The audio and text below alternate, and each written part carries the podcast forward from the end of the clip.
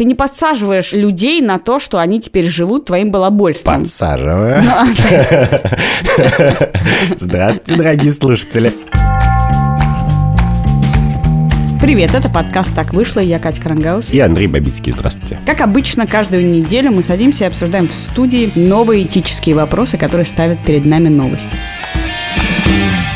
И некоторые вещи мы не обсуждаем. Во-первых, что мы делаем этот подкаст в студии либо-либо, а во-вторых, что у нас есть партнер. И это крупнейший сервис доставки еды Delivery Club, ради которого каждый выпуск мы обсуждаем с Андреем мысленный эксперимент про курьеров. Не пропустите его в середине выпуска. А пока мы обсудим немысленный и грустный эксперимент, который провели в онкологическом центре имени Блохина. Летом там началась некоторая буча, пришло новое руководство, которое стало мутить с увольнением сотрудников, заставлять их писать увольнение по собственному желанию. В связи с чем 30 сентября Альянс врачей опубликовал обращение онкологов Центра имени Блохина, где они сообщили, что всем отделениям подали заявление об уходе. И, короче, мы в Москве остались без детских онкологов примерно. Увидев при этом пример поразительной медицинской солидарности, который не то чтобы часто встретишь в медицинской среде. Но справедливости ради мы ее видим чуть чаще. Последнее время, после того, как врачей начали все время сажать и обижать, они немножко стали более солидарны. Это хорошо. Но хорошо ли, что мы остались без онкологов? Вопрос, который мы хотим сегодня обсудить, это... Когда можно увольняться и когда нельзя, и чего для этого достаточно? Ну, то есть проблема очевидна. Классно, что вы друг за друга горой, но вообще-то детский онколог – это человек, который спасает детей больных раком. И то, что ради того, чтобы у твоего коллеги осталась зарплата и работа, и чтобы он мог спасти какую-то часть детей, ты отказываешь своим пациентам в спасении, в общем, на то время, пока ты борешься. Собственно, начальство больницы так и говорит, вы берете пациентов в заложники. Я с этим немножко не согласен, потому что, ну, come on, у человека же нету обязательства спасать людей. Вот у меня его нет. Ты знаешь, что я по вечерам Иногда я лежу в кровати и мечтаю об этом. Вот кто-то мечтает найти миллион долларов на улице или там, не знаю, принца на белом коне или принцессу. А я мечтаю, как я спасу человека. Знаешь, прыгну в пруд или на пути в метро и спасу человека. Потому что про себя-то я понимаю, что я не могу. Блин, я как бы плаваю кое-как, и, в принципе, мои шансы спасти человека очень маленькие. Мой лучший шанс – это стать донором. Поэтому... Главное, не кидай свою пропитую печень в реку в надежде, что ее кто-нибудь выловит и засунет себе и спасется. Да, да, да.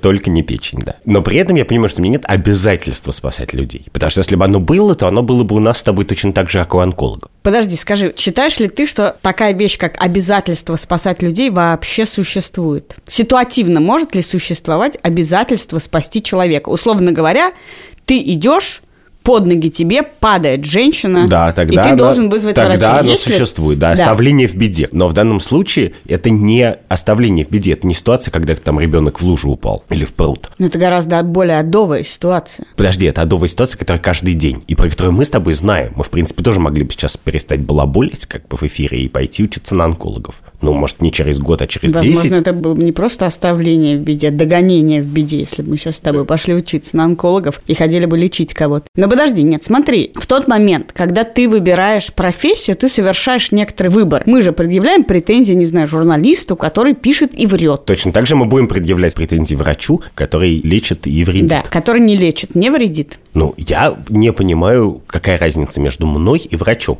Разница на самом деле, как мне кажется, карьерная. То есть у профессионального врача гораздо больше ставки в этой ситуации, потому что он много-много лет потратил на то, чтобы стать таким хорошим врачом и незаменимым человеком. И он не может, конечно, работать дома в гараже, если он хороший врач. Ему нужно оборудование, электричество, я не знаю, много чего. А я-то безответственный балабол. Как бы на меня уволят, я пойду в какое-нибудь еще место балаболить еще о чем-нибудь. Ну, примерно. Так. Поэтому в карьерном смысле у нас есть разница. Я в любой момент могу хлопнуть дверью, сказать, чего вы меня косо смотрите, и выйти как бы. А врачу это гораздо сложнее, поэтому более того, когда врач увольняется, то я всегда думаю, что у него причины гораздо серьезнее, просто по этой причине. Для него это более серьезный шаг. Для него это более серьезный шаг, но я-то как раз отрицаю равенство между тобой и детским онкологом.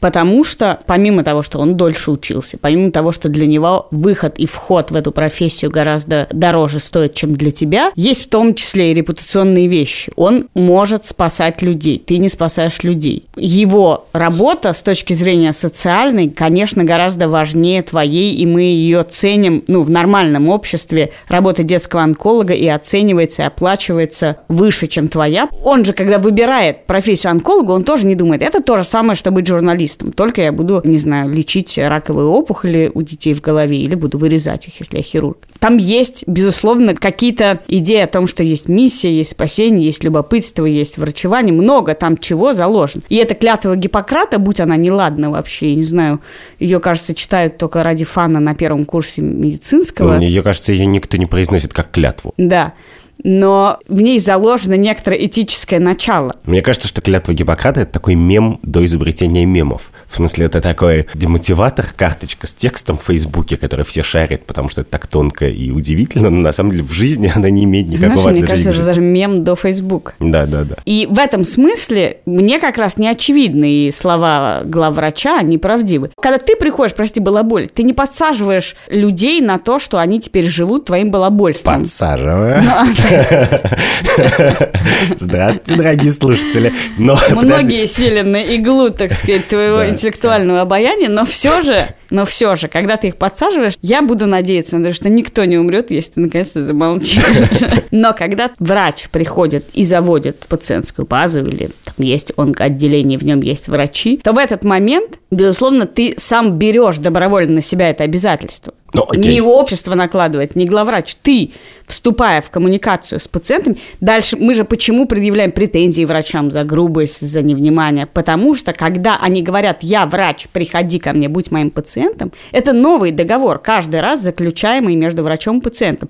Я обещаю тебе, вот ты ко мне пришел, неважно, кто за тебя платит, ты сам платишь, государство платит, и я сейчас буду оказывать тебе услуги, онковрача. Я буду разбираться в твоей опухоли, буду тебя лечить и сделаю все, что от меня зависит, чтобы тебе помочь.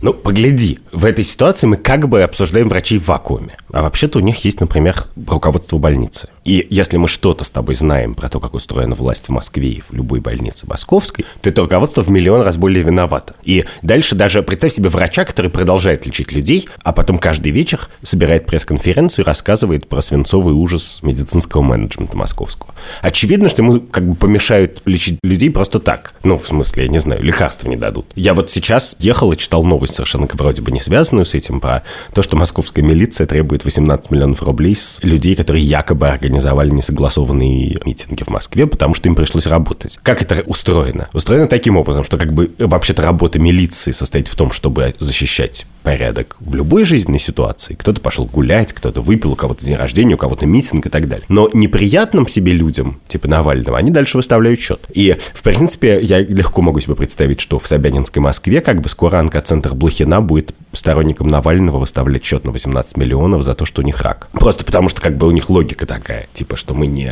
для всего города, а только для приятных людей. Ну вот, представь себе вот такого, значит, обычного собянинского менеджера, как бы. И совершенно очевидно, что когда ты от него уходишь, ты на самом деле уходишь не только потому, что ты говоришь, а, все, пропадайте пациент, а ты еще уходишь, потому что ты говоришь, окей, тут никого не вылечить. А дальше ты, например, если ты хороший онколог, пойдешь в частную клинику или уезжаешь работать в Израиль, переучиваешься, сдаешь заново экзамены, я не знаю, это довольно сложный процесс. И лечишь людей гораздо более Эффективно. ну, с одной стороны, эффективно, с другой стороны, других людей. Людей более пробивных, или богатых, или удачливых и так далее. Ну, потому что понятно, что в тот момент, когда ты идешь в эффективное место, нормальное, которое думает не о власти и о чем-то, а о том, чтобы лечить людей, то с большой вероятностью это будет место более эксклюзивное во всех смыслах. Подожди, если я правильно тебя понимаю, то ты сейчас пытаешься сказать, что я ставлю, что у врача есть... Вот ты выучился на врача кое-как где-нибудь, и с этого момента у тебя есть бесконечное обязательство перед пациентом. Нет, в этом смысле это как журналист. Если ты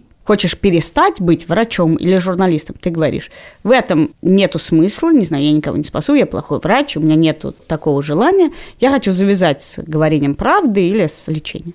Пойду работать плотником. Это ок. Но если ты работаешь журналистом дальше, то если тебе, там, не знаю, закрылись все бумажные СМИ, у тебя есть подкаст, и вот ты начинаешь дудеть в другую дуду, если ты не уходишь из профессии. И в этом смысле для меня, если ты хочешь быть по-прежнему детским онкологом, не плотником, не слесарем, не продавать медицинское оборудование, то это включает в себя ряд ответственности перед тем, что ты сейчас имеешь. Это не значит, что ты обязательно должен хотеть продолжать быть онкологом. Но в этом кейсе, мне кажется, действительно в заложниках оказывается не больница. Больница как бы...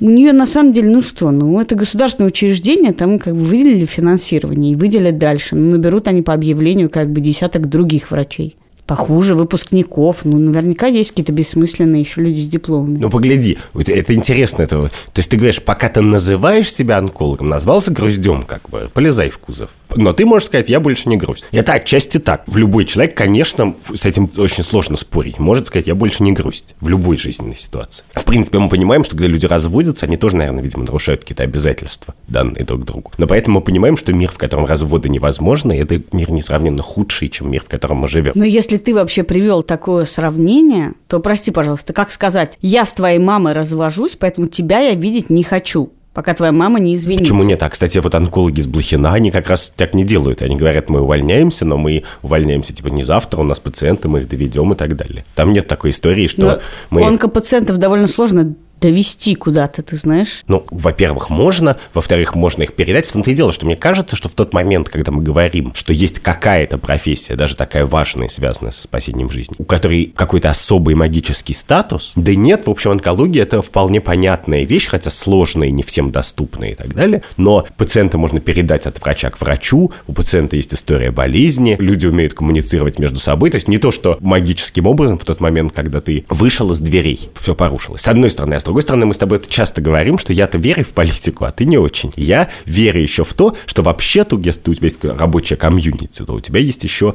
некоторые обязанности делать так, чтобы эта комьюнити улучшалась. Ну, то есть, в принципе, вся онкология в России становилась лучше, понятнее, прозрачнее, я не знаю, с меньшим количеством Нет, самодуров интерес, во главе Вот больницы. это интересно. Смотри, вот когда ты вступаешь в Красный Крест и едешь в какую-нибудь дыру в Африке, где из медоборудования у тебя есть стерильный бинт, не знаю, вода... И презервативы. И презервативы. Очевидно, что ты не очень многие болезни можешь таким образом вылечить, и ты не делаешь медицину, не знаю, в этой э, африканской деревне сильно лучше, и систему.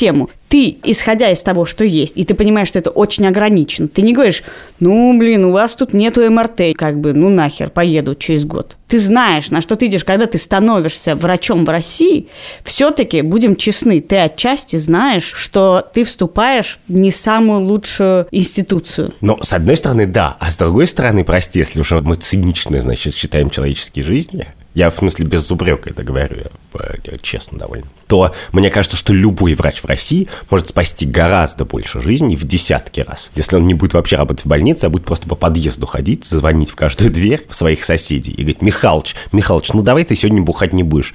Василиса Петровна, пойдемте проверимся. Вот вам таблеточка за 4 рубля. Ну, как бы, поскольку в России как бы спасать жизни, в принципе, просто потому что люди вообще не ценят, это довольно просто. Поэтому мы вообще-то не знаем, что человек сделает своей жизнью. Я могу себе себе представить ситуацию, в которой мне будет как бы неприятно. Но если врач-онколог исчезнет с работы, а через два дня повесит в Фейсбуке фотографию на Кипре и скажет, как бы, вчера я решил стереть свою прошлую жизнь. И стать слесарем на Кипре. Да, и стать слесарем на Кипре. И это будет, наверное, странно и сомнительно. Но это же не такая история, это история про людей, которые много лет строили карьеру, и если они дошли до центра Блохина, то, видимо, неплохо строили и хорошо справлялись с своей работой. У которых много на кону, и которые с большой вероятностью, по крайней мере, на некоторое время, ухудшат не только свое психологическое самочувствие, потому что они будут мучиться, значит, не, неопределенностью тем всем, но и достаток. Это трудный выбор карьерный. Это, я не знаю, почти как эмигрировать. Просто мне кажется, что нам на себя даже очень сложно это примерить. Я вот могу себе представить ситуацию только из какой-то американской комедии, знаешь, когда человек оговорился так, что его потом не, не, не берут ни в один журналистский коллектив. Но, в принципе, представить себе ситуацию, где я совсем, значит, буду сидеть и не понимать, что мне сделать и как заработать на кусок хлеба, мне очень сложно, потому что мои навыки, они далеко не такие крутые, как у онколога, но они позволяют много чего делать. Я думаю, я думаю, что хороший онколог находит работу в частной клинике, потому что в Москве огромное количество частных клиник. Но это тоже не совсем честно, да, я не могу представить более-менее ни одну ситуацию из медицинской жизни. Это совершенно другой уровень задач и проблем. Но давай попробуем снизить пафос на что-то более простое. На школу, например. На школу, на школу. давай. Только давай перед тем, как мы обсудим школу, мы обсудим мысленный эксперимент про курьеров, который ты придумываешь каждую неделю для того, чтобы поддержать нашего партнера крупнейший сервис доставки еды Delivery Club. Да, я, кстати, столько их уже придумал, что я уже морально готов работать курьером. Готовы ли клиенты Delivery Club, да, что ты будешь приносить им еду? Это мы не знаем, да. Итак, наш мысленный эксперимент сегодня такой. У нас есть курьер И несколько раз в неделю его вызывают по одному и тому же адресу. И каждый раз его встречает подросток, ну, например, 15 лет. Корпулентный уже, не в очень хорошем физическом состоянии, и каждый раз он заказывает 4 пиццы и 4 литра Кока-Колы. И довольно быстро становится ясно, что он просто живет один в этой квартире, играет в видеоигры с утра до вечера, жрет эти 4 пиццы и 4 Кока-Колы и вообще не шевелится и больше ничего не делает. Надо ли курьеру что-то предпринять и как-то вмешаться в эту ситуацию? Это, надо сказать, похоже немножко на то, что ты предлагал, чтобы люди ходили по квартирам и занимались лечением. Мне кажется, нет. До того, как ты наблюдаешь какой-то крайм, какое-то преступление, творящееся в квартире, то есть если он при этом еще ходит и у него из головы торчит топор, то да. А так, это не твоя ответственность. А я вот об этом задумался и понял, что мой первый интуитивный ответ такой, да, что вообще, конечно, это не моя ответственность, не наша ответственность. И, в принципе, эта же ситуация не только для курьера, а и для соседа. Вот ты ходишь по подъезду, иногда ты действительно видишь, что у у соседа что-то не в порядке. В принципе, ты не обязан точно вмешиваться, и, может быть, даже неправильно вмешиваться. Может быть, ты не знаешь каких-то важных подробностей. Там, я не знаю, у человека какое-то э, заболевание или состояние специальное, почему он не выходит из дома, может, он света боится. С другой стороны, я подумал, что это работает, когда отношения анонимны. А вообще-то когда ты куда-то приходишь много-много-много раз, то не факт, что как бы эти отношения должны быть анонимны. Но вот ты понимаешь про себя, что ты более-менее единственный человек, который связывает твоего клиента с миром. И вы уже вроде как вы видитесь, я не знаю, 20 раз в месяц или 10. И в этот момент ты можешь, по крайней мере, сказать сначала «Здравствуйте, меня зовут Вася». Потом как... И вот это, кстати, вообще гораздо более интересный вопрос. Является ли добродетелью для курьера и вообще для любого человека, который работает в сервисе? Дистанция. Я часто пользуюсь разными доставками. И, конечно, мы живем в современном мире, в котором главное тайна – это тайна твоего заказа. Потому что в содержании, в наполнении твоего заказа все о тебе и содержится. И для меня это тайна, это самое сокровенное. Ну нахрен с твоей переписки. Я знаю, что уже весь мир читает мою переписку и все сливают туды-сюды. Но я хочу верить в эту тайну этого моего заказа. Более того, специально для этого во всех приложениях у тебя, хоть тебе и пишут, кто тебе доставит заказ, но вообще-то это какая-то карта и штучка на карте, как будто бы она сама едет. И я хочу, чтобы вы меня не раскрывали. Возможно, я вообще не знаю, всем говорю, что я вегетарианка, а сама пиццу с солями заказываю каждый день. И ты понимаешь, что курьер в этом смысле, он знает о тебе все. Он знает, что ты заказываешь в магазине интимных товаров, что ты купишь любимый на Новый год, а что ты купишь нелюбимый на Новый год. Понимаешь? Ничего не куплю. Вот такой ты человек. И он это знает.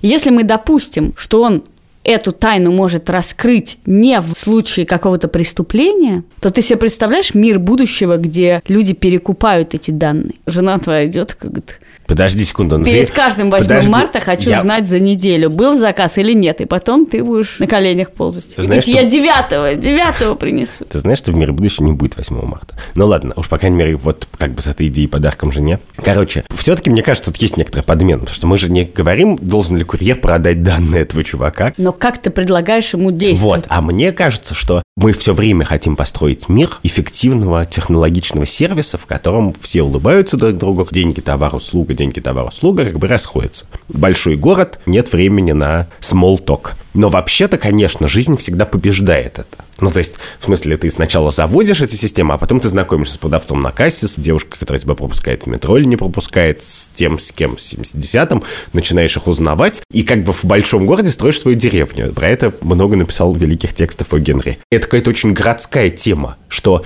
в городе тебя в какой-то момент спасает незнакомец. Это очень какая-то городская история. Я тебе скажу, такое может быть, но для этого надо курьеров, так сказать, снова раздеть в разноцветную одежду.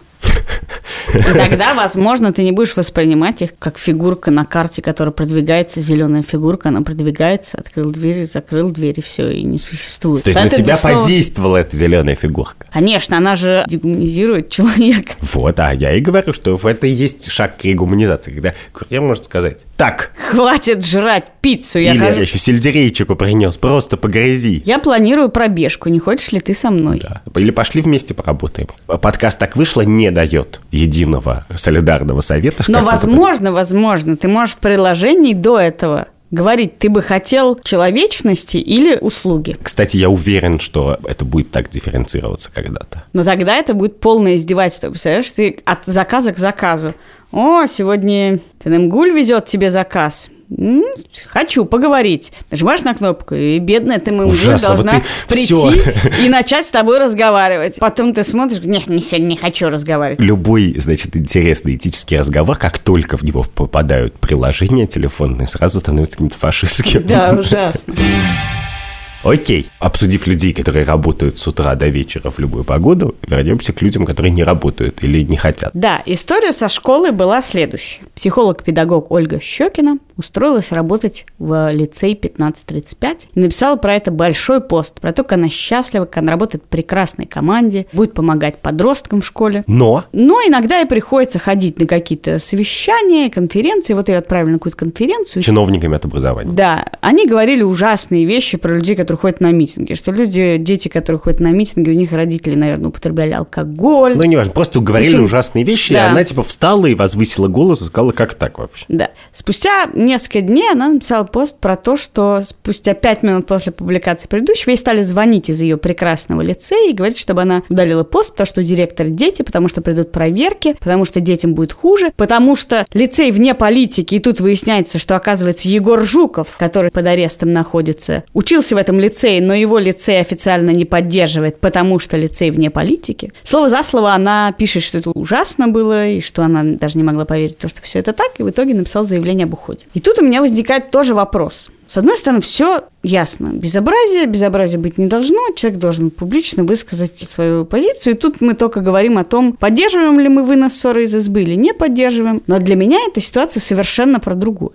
А именно про то, что ты психолог-педагог. Ты живешь, опять же, мне кажется, важно, что учишься и живешь в этой стране и хочешь работать с детьми-подростками. Ты приходишь в школу, и вдруг выясняется, что помимо детей-подростков с проблемами, есть еще взрослые, которые Создают эти проблемы. Воу-воу, оказывается, создают эти проблемы, что тоже, в общем, довольно известный факт. И в этот момент ты говоришь, ну, блин, нет, тут такие взрослые, не могу тут помочь никому, безобразие. Пойду искать ситуацию поприятнее, где взрослые не создают таких проблем. Тут у меня тоже возникает вопрос обязательств. Если ты выбираешь работу психолога-педагога, имеешь ли ты некоторые обязательства перед детьми, которые ты в этот момент говоришь, ну, извините, у вас тут такие взрослые, разгребайте сами. Ну вот, кстати, мне кажется, что это разные вещи. Обязательства и призвание. Вот у тебя есть призвание, и твое призвание требует от тебя делать в такой ситуации то-то, что бы ни случилось. Rain or shine, там, я не знаю, в дождь, слякать, в плохую погоду, с мерзкими коллегами. А есть обязательства, это что-то, что ты должен каким-то специальным людям. Ну, или не специальным, а людям вообще.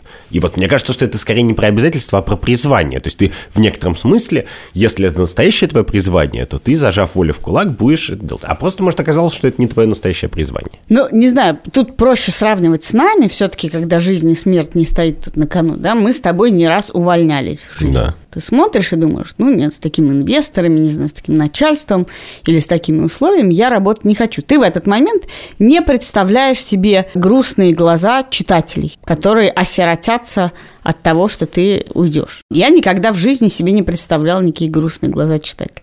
И никакой ответственности перед читателями, конечно, никогда не видел. Но когда я говорю про психолога-педагога, мне почему-то кажется, что вообще-то Потому что А. тебе хотелось бы, чтобы тот психолог-педагог, которого встретят на своем пути, я не знаю, твои дети или кто-то, оказался человеком, свято верящим в свое призвание. Нет? Ну, да. Вот. Если верить вообще в смысл существования психолога-педагога в школе, мне бы хотелось, чтобы человек, у которого есть совесть, а э, Ольга Щекина, видимо, является человеком, у которого есть совесть, Без безусловно, сомнений, да. чтобы эта совесть распространялась не только на то, чтобы говорить правду, потому что это, мне кажется, побочным эффектом всей нашей жизни, любой профессии, которую мы выбираем в нашей стране, нам еще приходится, помимо основной работы, говорить еще правду о том, что нельзя врать, воровать, не знаю, убивать, бить, насиловать, что-нибудь такое. Но все-таки, что есть основная работа, и мы помогаем, no matter what. С одной стороны, да. А с другой стороны, ну вот ты педагог-психолог, например. Но вот, в принципе, ты же не пойдешь работать в концлагерь. То есть как ты можешь да пойти, но главный твой профессиональный совет в этом концлагере будет не в том, чтобы улучшить настроение конкретному человеку на конкретную секунду, а сказать, снесите нафиг этот концлагерь. И в Подожди, какой-то но момент ты если понимаешь, ты что... идешь что- работать психологом-педагогом в концлагерь, ты не говоришь на следующий день, а, это оказался концлагерь, я пошла. Ну правильно, а, а если ты идешь в лицей, который занимает первое место в списке московских лицеев, а оказывается, что это концлагерь. Ну, бац, все как бы. И ты говоришь, окей, ну простите, я не туда попал.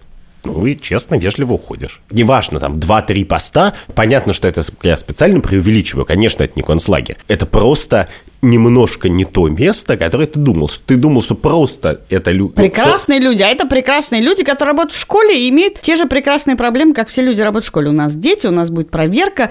Это тут Нету ну, запредельного Да, но на, наивность некоторая жизненная не является. И потом, даже и в этой ситуации я бы не сказал про наивность, потому что ты же смотришь на рейтинг и же говоришь, номер один, и думаешь, ну, номер один может быть защищен от каких-то проблем. Да, ну ты тогда уходишь, куда ты пойдешь, номер 10? Ну, или в номер 42, или в uh, учитель России, поедешь в школу, где тебя будет ценить и любить именно за то, что ты реализуешь свое призвание. А ты никогда не думал, что во многом проблемы в России связаны с тем, что все выбирают, либо они говорят правду, либо работают? Почему? Понимаешь, я, психолог, нет, педагог, каждый который... день ты встаешь и выбираешь для себя, я сегодня работаю или говорю правду. И ты так выбираешь, выбираешь, выбираешь, потом да, именно все, поэтому я решил, случаются что... все беды. Если бы человек считал, что это не противоречащие друг другу вещи, я буду говорить, не знаю, что начальство в онкоцентре Блохина все сплошь сволочи и казнокрады. Но буду продолжать работать. Нет, ну, в смысле, просто я думаю, я в данном случае продукт того же самого общества, поэтому это мое думаю, оно какое-то очень такое интуитивное, что все понимают, что это невозможно. Почему? Ну, вот это интересный вопрос. Это вопрос Юрия Дудя. Он говорит, а почему?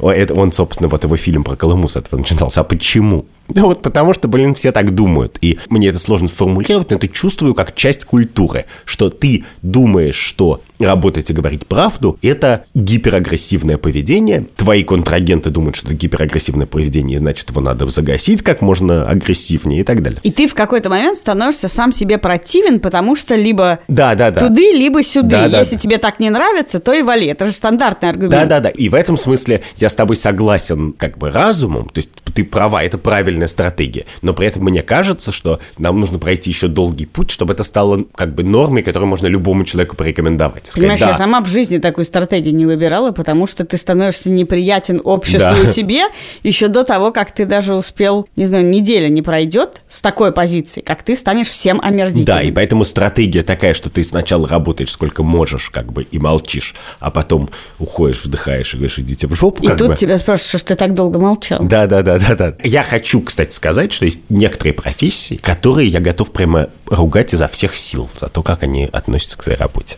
Их две, собственно, как я понял, по пути сюда. Это футболисты некоторые и авиадиспетчеры. Тоже некоторые, понятно, не все. Потому что у них принципиально другая история.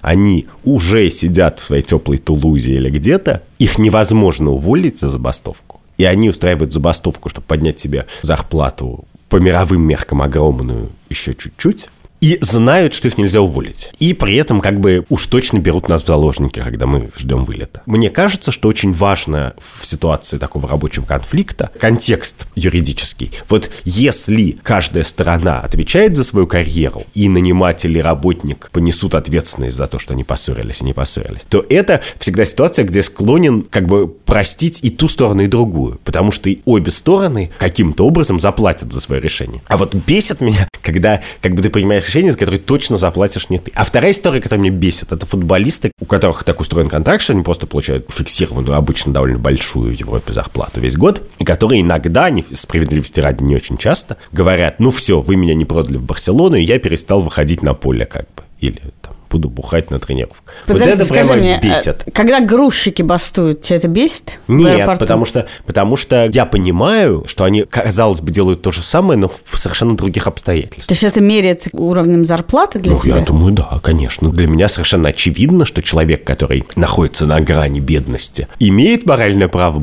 делать что угодно, в принципе. Бастовать, увольняться, там, я не знаю, сморкаться на входе на работу. Ну, какое ну, в смысле, все, что не является насилием, как бы, примерно но мне кажется довольно очевидным, да, что у меня гораздо больше претензий к футболисту или даже к авиадиспетчеру в Европе, чем к грузчику в Шереметьево. Ты знаешь, Гид, у меня совершенно нету претензий к авиадиспетчеру и к футболисту ровно потому, что я как пользователь, как человек, как член общества, вообще не возлагаю на них никаких морально-этических обязательств. Ни в каком момент. Никогда не учились, никогда не выпустились, никогда не решили идти работать в аэропорт. Просто, ну, кроме того, что если ты, чувак, пошел работать авиадиспетчером, мне надо нажраться и спать там. Ну, подожди секунду, если он футболист, то ты своему пятилетнему сыну купил футболку, он в них ходил много Ну, лет. ты знаешь, Ты я никогда не говорю ему, знаешь, сынок, Федор Смолов, он такой человек, он такой человек. Федор И Смолов, тут он- вполне ничего. И тут он не поверь, выходит поверь. на поле, и я не знаю, как сыну сказать, ведь я ему столько лет говорила, что Федор Смолов это такой,